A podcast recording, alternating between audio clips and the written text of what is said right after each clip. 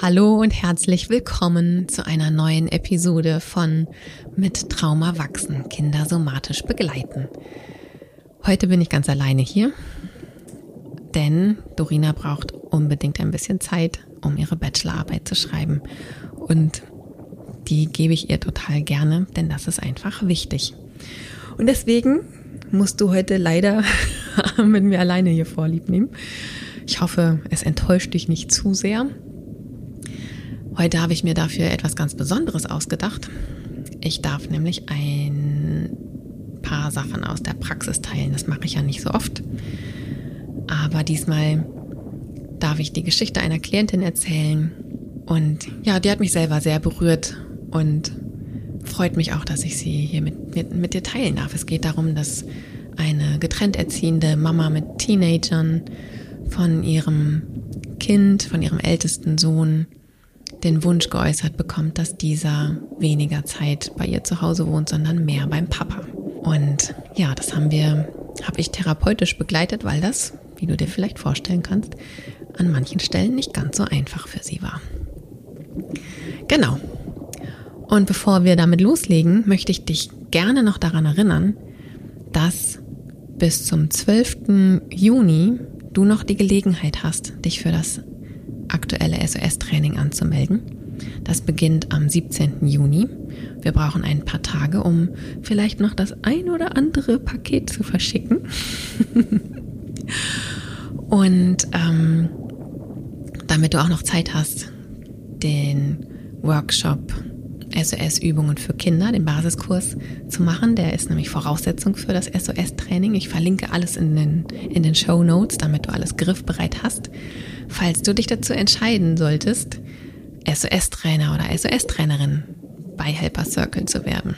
Wir freuen uns schon wie Bolle, dass dieser nächste Durchgang jetzt bald anfängt und wir dann noch mehr SOS-TrainerInnen haben, die in die Welt ziehen werden. Und ja, wir haben ja mittlerweile auch die Koordinatorinnenstelle besetzt, die die SOS-TrainerInnen koordiniert und mit dafür sorgt, dass wir mit den SOS-Übungen mehr Schulen, mehr Kitas, mehr Familien erreichen, um ja, diese wertvollen Übungen in die Welt zu tragen. Also melde dich gerne noch an. Ich freue mich über jede Person, die dabei ist und wünsche dir nun erst einmal viel Vergnügen mit der neuen Folge.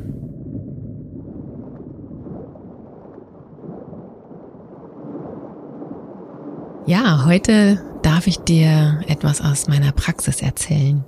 Und das mache ich ja gar nicht so richtig häufig, denn mir ist wichtig, dass die Praxis wirklich ein sicherer Ort für Klienten und Klientinnen ist, wo sie ganz frei erzählen können, und sicher sein können, dass ich nicht alles in irgendeinem Podcast, Workshop oder sonst wo verhackstücke. Ich unterliege da natürlich auch der Schweigepflicht. Und ja, bei dem heutigen Thema war allerdings die Klientin so dankbar und so, ja, erfasst eben auch von dem Resultat oder von den Folgen unserer Therapiesitzungen, dass sie meinte, das würde sie eigentlich gerne mit irgendjemandem teilen, weil es so wertvoll sei. Und genau, da kam die Idee, das eben in einer Podcast-Folge zu erzählen. Und ich achte natürlich darauf, dass alles so verändert ist, dass niemand diese Personen, um die es da geht, erkennen kann. Deswegen stimmen an einigen Stellen vielleicht ein paar Eckwerte so halb, aber die essentiellen Dinge, um die es hier wirklich geht, das sind wirklich die Erkenntnisse, die hier in der Praxis entstanden sind. Und ja, ich freue mich, euch hier an diesem Prozess teilhaben zu lassen, denn auch für mich als Therapeutin sind diese Prozesse einfach sehr, sehr wertvoll und haben ja manchmal auch mehr oder weniger mit mir selber zu tun. Die Klientin, die schon viele Jahre zu mir kommt und ja ganz oft mit eigenen Themen da ist, die es getrennt erziehen seit vielen Jahren, vielen, vielen Jahren und hat zwei Kinder im jugendlichen Alter, zwei Jungs. Und diese beiden Kinder sind die meiste Zeit bei ihr und die Kinder haben natürlich auch einen Papa und der ist auch präsent. Die sind regelmäßig bei ihm. Die Eltern verstehen sich jetzt nicht so richtig prima. Auch das ist manchmal Thema in den Therapiesitzungen gewesen. Denn ja, auch das kann Elternschaft bedrücken. Das kann einen selber ja sehr bedrücken. Und gerade Ex-Partner, Ex-Partnerinnen wissen meistens sehr genau, welche Knöpfe zu drücken sind. Ähm, denn man war ja durchaus mal vertrauensvoll miteinander liiert. Und wenn es dann eben nicht mehr in diesem Vertrauensvollen ist, dann wird dieses Vertrauen eben manchmal auch genutzt, um diese Knöpfe bei der anderen Person zu drücken. Mal mehr, mal weniger absichtlich. Und dann ist es gut, sich darum zu kümmern. Denn es gibt einfach immer Pfeile, die geschossen werden. Die liegen in der Verantwortung der Person, die sie schießt. Und es gibt aber um uns herum auch etwas wie eine Mauer. Und wenn diese Mauer intakt ist, dann prallen diese Pfeile unter Umständen einfach ab. Und dann bekommen wir einen Vorwurf an den Kopf geworfen und der prallt einfach ab, weil er uns gar nicht trifft. Und dann gibt es aber die Pfeile, die eben durch unsere Löcher in der Mauer gelangen und die treffen. Die treffen dann so richtig. Die Verantwortung für die Pfeile liegt immer noch bei der Person, die sie abgeschossen hat. Also da, ne, da gibt es gar nichts zu diskutieren. Und da geht es auch in der Therapiestunde oft gar nicht so wirklich drum. Manchmal um die Wut darüber, aber ganz oft geht es um die eigenen Löcher in der eigenen Mauer. Wieso trifft mich das eigentlich so? Was ist eventuell auch ein Thema von mir da dran, wenn es mich so gar nicht, wenn ich da kein Loch in der Mauer hätte, dann würde der Pfeil doch auch einfach an mir abprallen. Das heißt absolut nicht, dass man jeden Pfeil abwehren kann. Und es entbindet eben auch die pfeilschießende Person nicht ihrer Verantwortung. Und manchmal ist es auch echt einfach unter aller Sau, das, was da für Pfeile geschossen werden. Und gleichzeitig gibt es einfach diese Möglichkeit, das Loch in der eigenen Wand sich anzuschauen und es zu stopfen. Genau, und so ein bisschen davon taucht auch in dieser, ja, in dieser Therapie auf. Denn, ja, diese Mutter, die bei mir in Therapie ist, die hat viel Verantwortung selber getragen mit den Kindern, viele Entscheidungen selber getroffen, auch wenn sie eigentlich zusammen mit dem anderen Elternteil getroffen wurden, hat sie meistens die Entscheidungen getroffen. Sie hat viel der Care-Arbeit übernommen. Sie hat ihr berufliches Leben um die Kinder herum gestrickt, dass das alles so funktioniert, hat viel persönlich, ja, auch ihr persönliches Leben drumherum gestrickt, neue Partner, Partnerinnenwahl, ähm, davon auch abhängig gemacht, wie das mit den Kindern überhaupt vereinbar ist. Und jetzt kommen diese Freiheiten zurück. Die Kinder sind jetzt etwas älter bei dieser Klientin und ja, sie merkt, dass das Leben mit ihren Teenagern neue Herausforderungen mit sich bringt. Sie werden unabhängiger, sie werden immer freier in ihrem Entscheiden auch, wie sie ihre Zeit gestalten wollen. Das, wo kleine Kinder eben noch da waren und so ganz selbstverständlich die Zeit mit der Mama in dem Fall verbracht haben, weil sie eben, weil es eben Mama-Wochenende oder Mama-Tage waren, ändert sich das jetzt gerade langsam in diesem pubertären Alter. Also die Kinder sind 13 und 16. Und da war es eben auch immer schon mal wieder Thema, was macht das mit der Mama, dieser Abschiedsprozess, dieses Loslösen der Kinder aus ihrer Obhut, dieses Flüggewerden.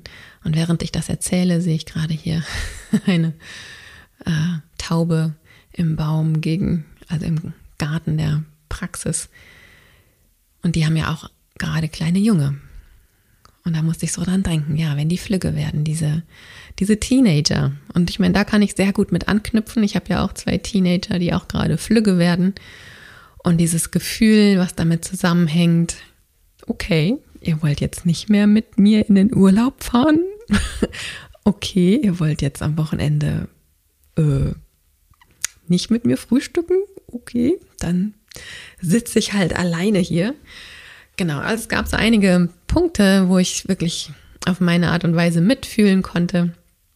Und wir haben da einige Themen ja durchgearbeitet gehabt, die immer mal wieder auftauchten, mal mehr, mal weniger groß. Und dann kam aber tatsächlich eines Tages diese Klientin zu mir und war ziemlich aufgelöst.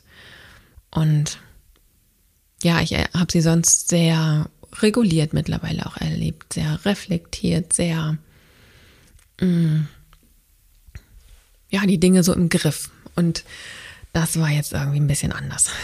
Und es ging nämlich darum, dass ihr ältester Sohn ihr so ein bisschen aus heiterem Himmel gesagt hat, dass er mehr Zeit beim Papa verbringen möchte und weniger Zeit bei ihr. Und es hat sie ganz schön von den Socken gehauen. Das hat ihr ganz schön Boden unter den Füßen weggerissen und sie hat eine Wut auf ihr Kind gespürt und am liebsten wollte sie ihrem Kind das verbieten und wusste aber auch, dass das ja irgendwie nicht der Weg sein kann und hat ihrem Kind gesagt, okay, bevor ich dazu irgendwas sage, äh, nehme ich mir erstmal eine Therapiestunde dazu und rede mit Kati darüber, rede mit anderen Leuten darüber. Ähm, das macht was mit mir und das muss ich mir erstmal angucken. Und ich meine, alleine so etwas schon in dem Augenblick zu sagen, wenn so ein unerwarteter Zug an einem vorbeirollt oder über einen drüber rollt, da gehört ja schon einiges irgendwie an Reflexionsvermögen hinzu und auch an innerer Stabilität. Also an dem Punkt konnte ich meiner Klientin einfach auch schon mal erstmal ganz viel Respekt zollen und ihr das auch widerspiegeln, dass das eine sehr, ja, dass es eine Reaktion war, die nicht unüberlegt einfach Bäm irgendwo hingeknallt wurde. Ja, und diese Bitte ihres Kindes ist ja auch quasi wie ein Pfeil. Manche Pfeile, die auf uns gesch geschossen werden, die kommen nicht mit Absicht, sondern das ist das Autonomiebedürfnis des Kindes was auch immer für andere Bedürfnisse noch dahinter irgendwie stecken. Mm, aber es hat diese Frau getroffen und zwar in ein Loch. Aber dieses Loch war schon irgendwie nicht mehr ganz so groß, wie es, wie wir beide ahnen konnten, dass es auch schon mal war. Also sie hatte auf jeden Fall die Fähigkeit zu sagen, oh Moment, das macht gerade richtig, richtig dolle was mit mir. Das muss ich mir erstmal angucken, bevor ich hier irgendwie unkontrolliert drauf reagiere und das was jetzt so als erstes in mir hochkommt, dir vor die Füße klatsche.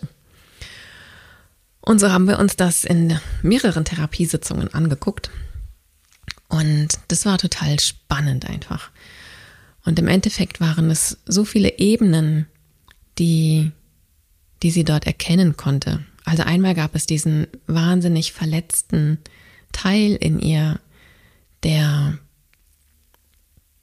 so viel zurückgesteckt hat, eben auch als alleinerziehende oder getrennt erziehende Mutter mit sehr viel Verantwortung, mit sehr viel Care-Arbeit, sehr viel Einschränkungen oder auch drumherum basteln, was natürlich durch die Kinder nie, ne? Also die Kinder kommen ja nicht nach Hause und sagen, oh Mama, wie toll, dass du deinen Job so gebastelt hast, dass ich so viel Zeit mit dir verbringen kann dass du immer für mich da bist, dass immer was eingekauft ist, dass es immer mehr oder weniger geputzt ist.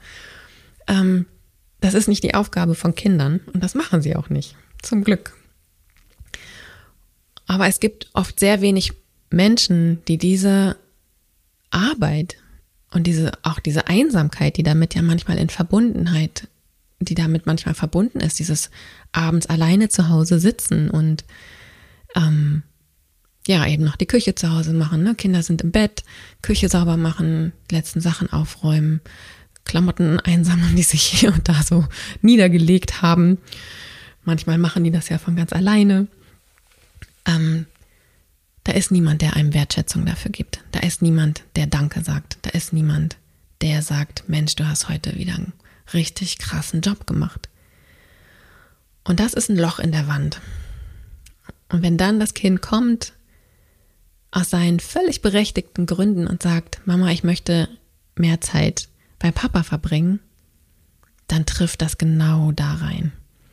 Und das war so spürbar bei meiner Klientin, diese, diese Wunde, nicht gesehen worden zu sein für all diese viele Zeit, diese vielen Mühen, dieses Dasein und auch zurückstecken. Und das hat nicht unbedingt immer was mit Aufopferung zu tun. Also ne, sie hat schon auch für sich gesorgt und trotzdem ist das Elternsein, also egal ob alleinerziehend oder nicht alleinerziehend, egal ob, äh, egal welches Geschlecht, es hat immer etwas mit Einschränkungen auch zu tun. Es ist nicht das freie Leben, was nicht Eltern haben.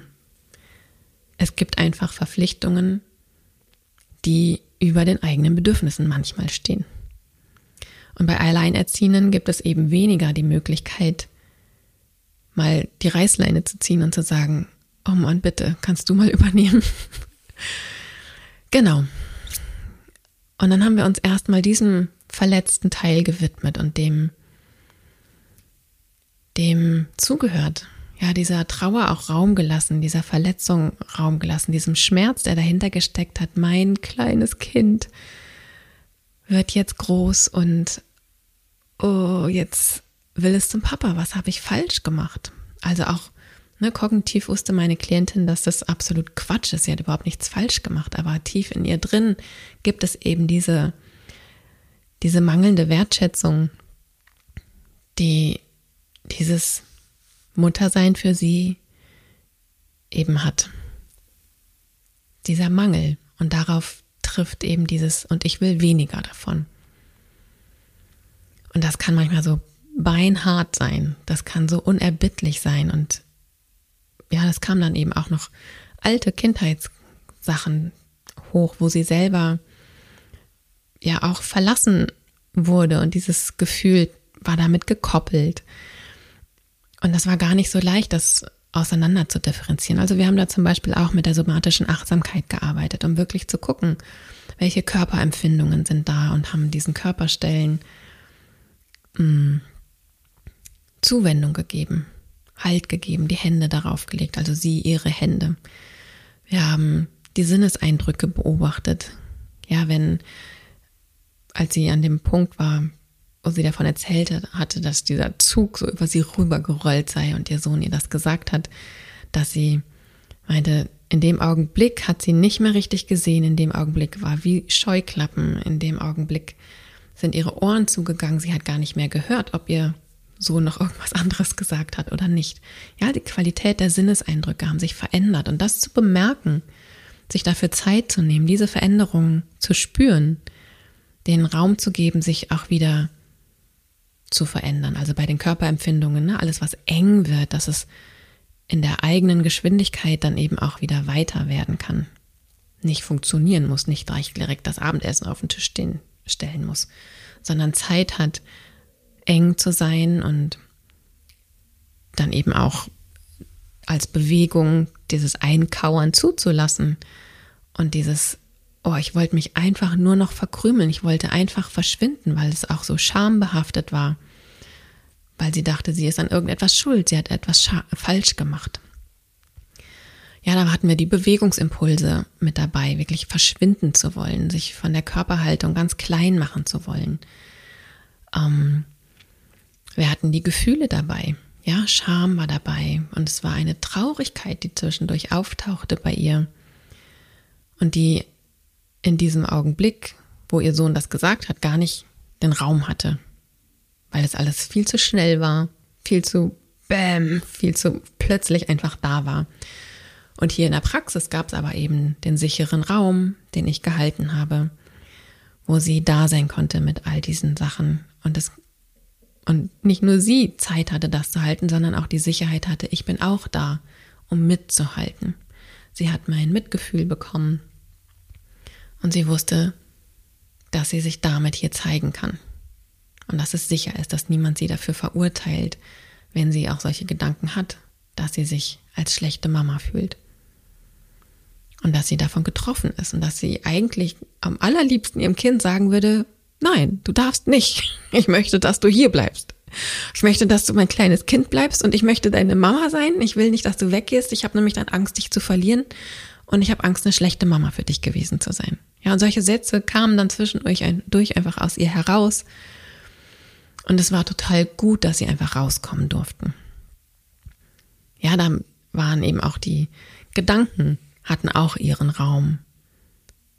Und das Verbundenheitsgefühl, in dem Augenblick musste sie sich von ihrem Sohn auch emotional trennen. Also sie hat für einen Moment gar keine Verbindung mehr zu ihm gehabt, weil sie so von ihren eigenen Gefühlen und von ihrer inneren Aktivierung so überrollt war, dass sie noch nicht mal mehr wirklich Kontakt zu sich selber hatte, nicht zu ihrem Sohn, nicht zu irgendwas anderem. Sie war für einen Moment ganz für sich.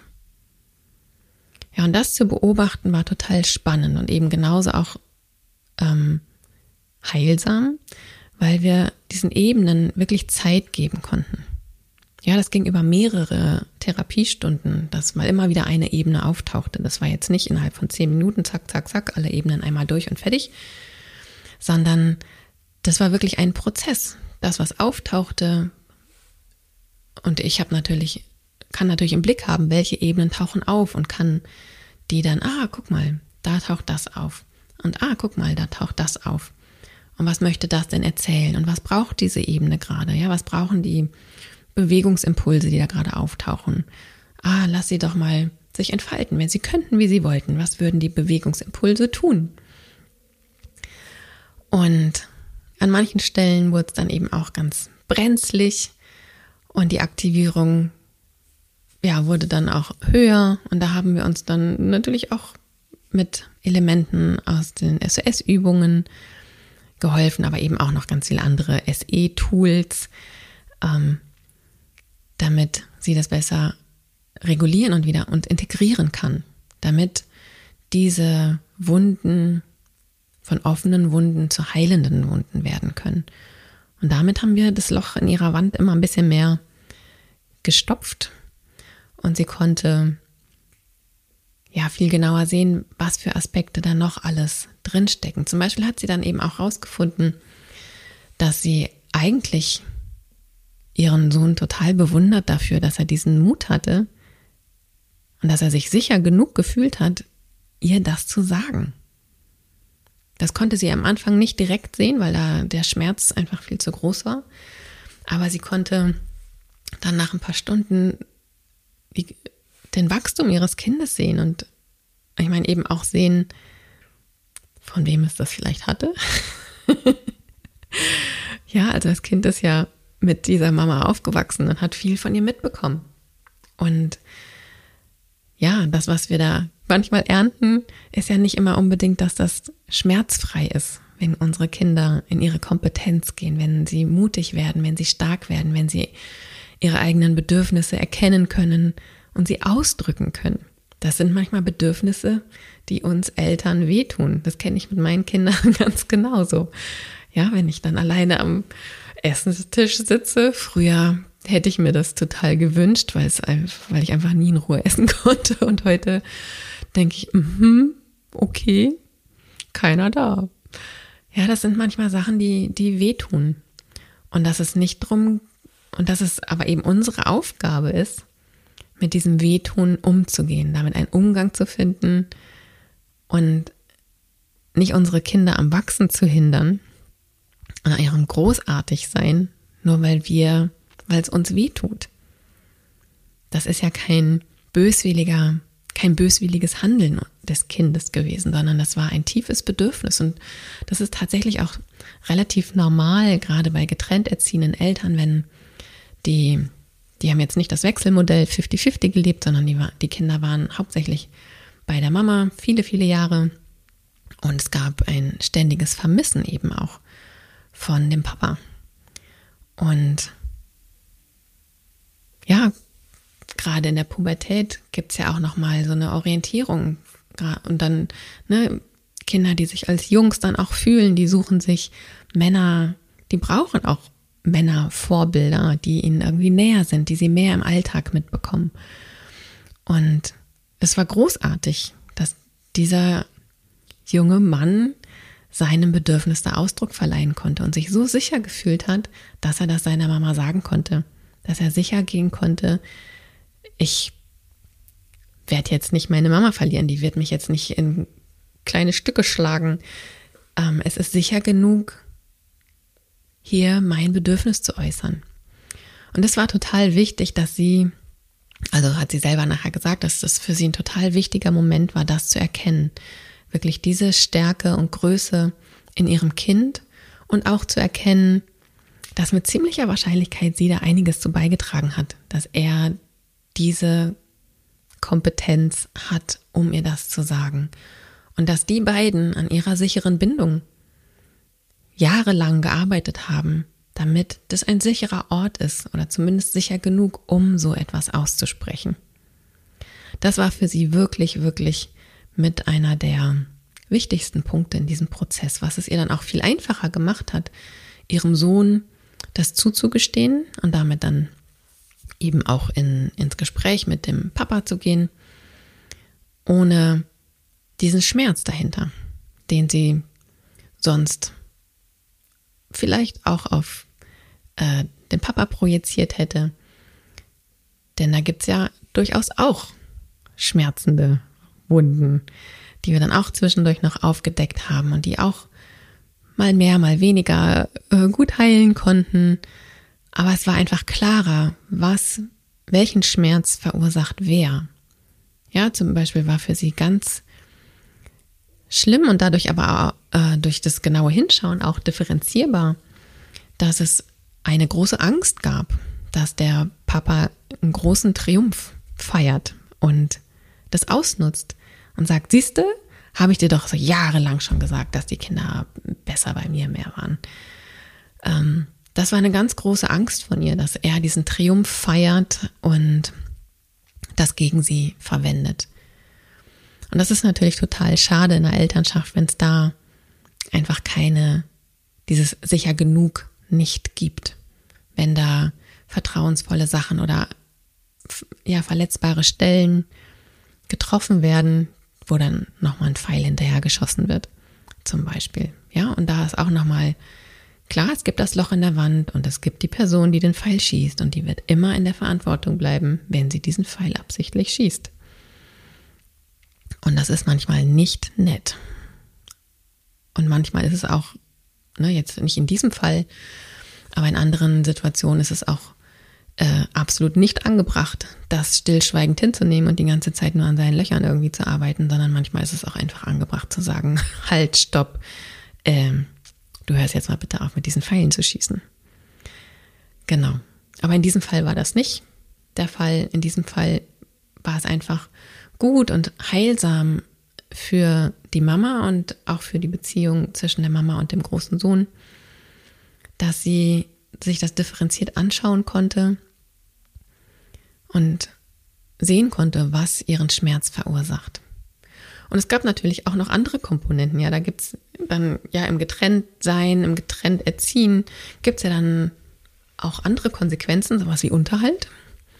Ja, wenn dann aus einmal, auf einmal aus einem Modell, wo eine Person hauptsächlich die Care-Arbeit leistet und die andere Person Unterhalt zahlen muss, wenn dann auf einmal ein 50-50-Modell oder äh, entsteht oder es sogar sich umdreht, dass der Elternteil, der vorher den Unterhalt bezahlt hat, auf einmal Unterhalt bekommen müsste, dann sind da einfach Lebensveränderungen mit drin. Und das ist ein, das ist auch gar nicht so äh, unbedeutsam, denn das, ich meine, diese Klientin von mir hat ihr Leben aufgebaut, dass sie mit zwei Kindern berufstätig sein kann und ihre Kinder ernähren kann, sich was leisten kann mit den Kindern, irgendwie ähm, ja das geben kann, was sie versucht, was sie gerne geben möchte im Rahmen ihrer Möglichkeiten. Und da ist natürlich auch der Unterhalt finanziell eingeplant und zwar langfristig. Und wenn der jetzt dann auf einmal wegfällt, macht das eben auch einfach Angst. Und diese Angst auch benennen zu dürfen, spüren zu dürfen und sich darum kümmern zu dürfen. Was macht mir daran eigentlich Angst? Was verändert sich für mich eigentlich wirklich? Und ist es wirklich dann kritisch für mich oder habe ich mittlerweile einen Beruf gefunden, der auch so gut bezahlt wird? Okay, das macht natürlich nochmal einen Unterschied. Das und das Geld wird jetzt dann ab dann und dann weniger. Da muss ich mich drauf einstellen, aber es bringt uns nicht in die finanzielle Not. Sich das wirklich bewusst zu machen und diesen Ängsten, die dadurch aber natürlich entstanden sind, auch Raum zu geben ist ein ganz, ganz wichtiger Prozess, der da auch mit reingehört. Ja, und gerade dann auch, wenn es vielleicht eben finanziell dann nicht mehr reichen sollte, dann zu gucken, okay, was machen wir jetzt? Was hat das eventuell für Konsequenzen? Müssen wir umziehen? Müssen wir irgendwas an unserem Alltag verändern, dass wir irgendwo Kosten einsparen können? Und an was für Sachen oder ne, muss ich, muss, kann ich mehr arbeiten gehen? Das andere Kind hatte dieses Bedürfnis ja nicht und war immer noch zugleich, zu den gleichen Teilen äh, bei der Mama zu Hause. Natürlich jetzt auch nicht mehr ganz klein, aber was jetzt nicht die vollkommene Freiheit, was ähm, Arbeitszeiten angeht, verändert hat. Ja, und das sind alles ganz schön trickige Aspekte, die damit reinkommen. Und es hat sich wirklich richtig gelohnt, da so detailliert hinzuschauen und im Endeffekt, nachdem, also ich würde sagen, das waren vielleicht so drei, vier Sitzungen, die wir uns explizit damit beschäftigt haben und auch nicht immer die ganze Sitzung über, mm, konnte sie ihrem Kind wirklich ganz anders begegnen und es wirklich, also die Stärke ihrer Bindung konnte sie selber spüren. Und da war nämlich eben auch was, was in ihrer Kindheit nicht sicher gebunden war, nicht sicher genug gebunden war. Was da ein Moment in Frage gestellt wurde. Ist unsere Bindung sicher genug? Und sie konnte wirklich erleben, ja, sie ist sicher genug. Und das war für sie so wichtig und heilsam für ihr eigenes Bindungsthema. Und sie konnte ihren Sohn so in seiner Größe und Stärke sehen und eben auch ziehen lassen. Das ist ein ganz wichtiger Teil im Abnabelungsprozess. Und dann ging es natürlich eben ja auch darum, okay, also solche Fragen wie, wer bin ich denn eigentlich noch, wenn ich nicht mehr so viel Mama bin? Bin ich dann weniger Mama? Ich werde gar nicht mehr gebraucht. Wer bin ich denn dann noch? Wer ist denn die hinter dem Mama sein? Ja, und das sind spannende Fragen und mit denen haben wir uns dann auch beschäftigt und das war ein ganz, ganz wertvoller Prozess. Und der sie ja selber so in einen eigenen Wachstum nochmal gebracht hat. Und ich glaube, es ist ja wirklich kein Zufall, dass so viele Midlife-Crisis, also Lebensmittel, Lebensmittel, nee, Lebensmittelkrisen eben auch auf die Zeit der Pubertät und Loslösung von den Kindern, dass das irgendwie so halbwegs zeitgleich ist, weil da eben nochmal so ein großer Wandel stattfindet. Und wenn wir da auch als Erwachsene gut begleitet sind, dann kann das richtig gut werden dann kann das richtig nochmal ein Sprungbrett in eine andere Liga, wollte ich fast sagen, in eine andere Ebene werden, zu einem neuen oder zu noch mehr Mann selbst. Ein, das Alte wieder neu finden und aber, ich meine, nach 16 Jahren Elternschaft bist du ja nicht mehr die gleiche wie vor der, vor der Elternschaft. Du bist ja so viel mehr dann schon geworden und so viel weiser und hast so viel mehr Erfahrung und so viel ähm, ja, so viel Fülle in dir und das eben zu spüren und wirklich zu verkörpern und damit die nächsten Schritte auch in deine Freiheit zu gehen. Das war der anschließende Prozess, der sich daraus entwickelt hat. Und für sie war das wirklich sehr, sehr einschneidend, dass sie sagen konnte, wow, da konnte ich meinen Sohn wirklich in seiner Größe, ich habe ihm vertraut, dass er gute Entscheidungen für sich trifft und selbst wenn er sie nicht trifft, ich bin ja da. Also selbst wenn das schief gehen würde, würde ich ihm ja jetzt die Tür nicht vor der Nase zuschließen, zuhauen, damit er nicht wieder zurückkommt. Er kann ja jederzeit wieder zu mir hin. Und diese Option zu haben, das war für meine Klientin einfach total wichtig, um ihr Kind dann auch ziehen lassen zu können. Ohne, sie musste es ja gar nicht loslassen. Ja, sie, sie war ja sicher, dass sie diese, diese Verbindung haben. Diese Verbindung, die, die trägt. Die trägt eben auch das Wachsen jedes Einzelnen da drin. Genau. Also diese Geschichte wollte ich heute gerne mit euch teilen und ja, falls du hörst, falls du Sachen darin hörst, die vielleicht auch in irgendeiner Weise mit dir zu tun haben, die dich berühren, dann mag ich dir gerne Mut machen, dir Unterstützung zu suchen, da auch dran zu wachsen. Und ja, manchmal fühlt es sich, fühlen sich manche Sachen erst an wie ein wahnsinnig schneller Zug, der einen so überrollt. Und aber mit einer guten Unterstützung. Und das muss gar nicht immer Therapie sein, das kann genauso gut Coaching sein, das kann manchmal einfach eine gute Freundin, ein guter Freund sein, manchmal das Tagebuch, ähm, manchmal der Mond. Und dann kann sich das auch wandeln. Und ganz neue Wege aufzeigen. Also ich hoffe, dass ich dir mit dieser Folge ein bisschen Mut machen konnte, wie du eben durch solche herausfordernden Situationen und auch ich, kon, ich konnte an vielen Stellen so mitfühlen. Ähm, ja, es gibt ein danach und es gibt ein hindurch. Ja, also ähm, ja, mit Trauma wachsen, mit, mit Herausforderungen wachsen. Das mochte ich sehr an diesem, an dieser Beispielgeschichte. Falls dir diese Folge gefallen hat, freue ich mich natürlich sehr über ein Feedback von dir. Entweder auf Instagram oder per E-Mail an feedback at helpercircle.de oder über den Podcast hier, also auf Apple Podcast kannst du Sternchen verteilen und auf Spotify auch und auf Spotify kannst du auch ein schriftliches Feedback geben. Das hilft mir und ja, uns als Team einfach wirklich immer sehr zu hören, kommt das überhaupt an, was wir hier euch so erzählen? Bringt das überhaupt was? Lohnt es den Aufwand? Genau, da freuen wir uns wie immer sehr drüber. Und wenn du selber mal eine Frage hast, bei der du denkst, dass es toll wäre, wenn ich dazu mal was sage oder mit Dorina dann wieder zusammen oder mit jemand anderes, dann schreib diese gerne an mit Traumawachsen at helpercircle.de. Und dann taucht sie vielleicht hier in einer der nächsten Folgen auf. Bis dahin wünsche ich dir alles Liebe, ein gutes Wachsen und Heilen deiner, ja, mehr oder weniger kleinen, großen, schmerzhaften, weniger schmerzhaften Löcher in der Wand. Und ich sage bis bald. Tschüssi.